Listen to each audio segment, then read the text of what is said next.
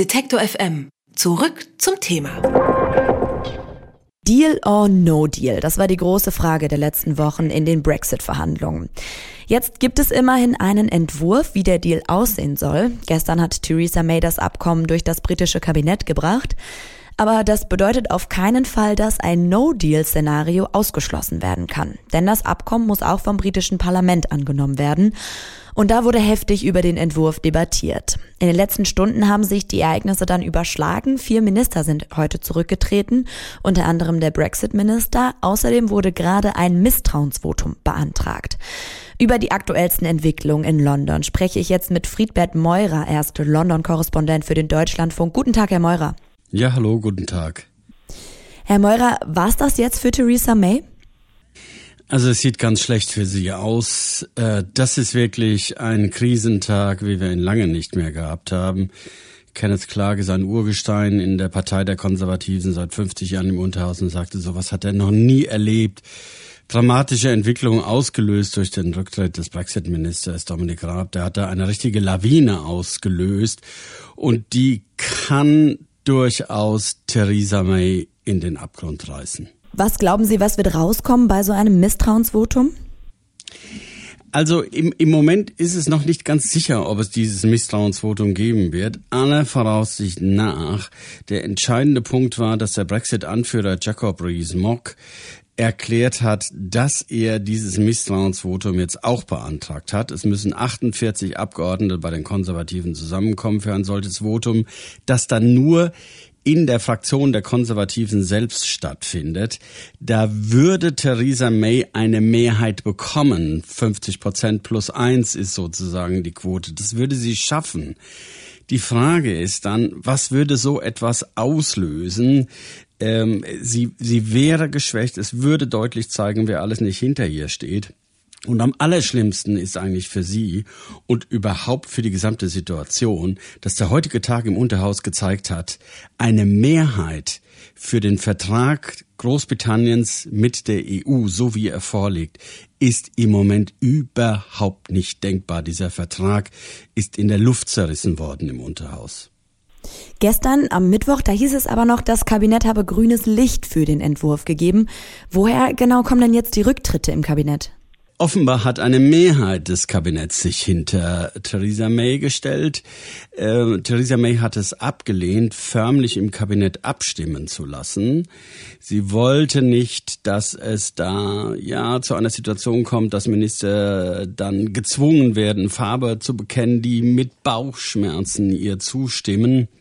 Also ist es schon eine Mehrheit von ungefähr zwei Dritteln und mehr, drei Vierteln des Kabinetts, die weiter hinter ihr steht.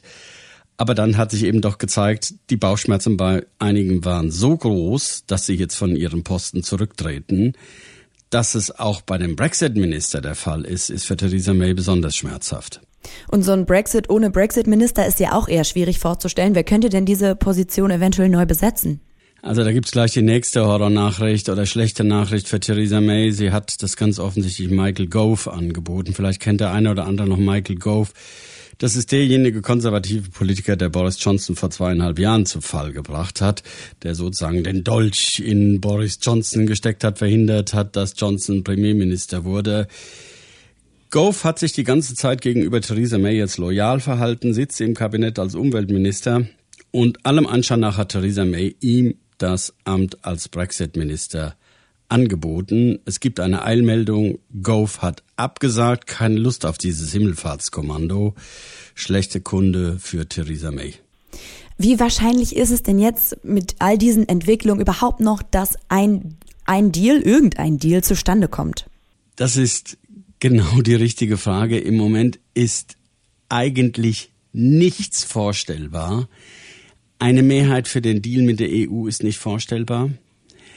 Ein zweites Referendum, der Ruf danach wird zwar immer lauter, aber eine Mehrheit im Unterhaus dafür ist nicht erkennbar. Das müsste ja vom Unterhaus beschlossen werden. Es ist keine Mehrheit erkennbar für den für das sogenannte No-Deal-Szenario, dass man also einfach die EU verlässt ohne einen Vertrag. Es gibt für nichts eine Mehrheit. Von daher, wenn Sie mich fragen, von all diesen Unmöglichkeiten und Unwahrscheinlichkeiten halte ich es für am wahrscheinlichsten, dass es Neuwahlen gibt. Das ist aber zugegebenermaßen ein bisschen spekuliert. Okay, das, das könnte also passieren, aber schauen wir uns, obwohl dieser Entwurf jetzt nicht so wahrscheinlich ist, schauen wir uns vielleicht doch nochmal ganz kurz an, was waren denn die zentralen oder sind die zentralen Streitpunkte an diesem ganz aktuellen Deal-Entwurf? Der Hauptstreitpunkt entzündet sich an einem Passus, der eigentlich sozusagen, ja, den man fast als eine Fußnote des Vertrags bezeichnen kann und mit Nordirland zu tun hat. Äh, Großbritannien will am 29. März die EU verlassen, dann soll es eine Übergangsfrist bis Ende 2020 geben. Bis dahin will man einen zweiten Vertrag abgeschlossen haben, wie denn das künftige Verhältnis zwischen London und Brüssel aussehen soll. So, wenn das gelingt, dann kommt es gar nicht zu dieser umstrittenen Notlösung, zu diesem umstrittenen Backstop. Dieser Backstop, die Auffanglösung, ist dafür gedacht, dass man sich nicht einigt. Die EU wollte vertraglich zugesichert haben, wenn man sich nicht einigt, bis Ende 2020, dass es dann als Auffanglösung so sein wird, dass es für Nordirland eine Sonderrolle geben wird. Und Großbritannien, die Premierministerin selber hat vorgeschlagen, wir bleiben in der Zollunion, um die Grenze zu vermeiden, bis auf weiteres, die Grenze zwischen Nord und äh, Süden von Irland. Und da sagen die Brexiters Nummer eins, wir verraten Nordirland. Nummer zwei, wir bleiben immer und ewig in der Zollunion. Wir bleiben immer und ewig in Binnenmarkt. Da wollen wir doch raus. Du, Theresa May, sorgst dafür, dass wir gefangen bleiben bis in alle Ewigkeiten und in beiden Zollunion und Binnenmarkt bleiben müssen. Das ist ein, ein, ein Bruch deiner Versprechungen. Das machen wir nicht mit. Es sind entscheidende Stunden für die Brexit-Verhandlungen. Die Ereignisse werden sich noch weiter überschlagen, vermutlich. Ein Entwurf, wie der Austritt geregelt wird, der liegt vor. Trotzdem ist ein No-Deal-Szenario alles andere als ausgeschlossen. Denn Theresa May muss die Vereinbarung mit Brüssel noch durch das Parlament bringen und da sieht's eher schwierig aus. Über die aktuellen Entwicklungen in London habe ich mit Friedbert Meurer gesprochen. Er ist London-Korrespondent für den Deutschlandfunk. Vielen Dank für das Gespräch. Ja, danke schön. Tschüss. Alle Beiträge, Reportagen und Interviews können Sie jederzeit nachhören im Netz auf detektor.fm.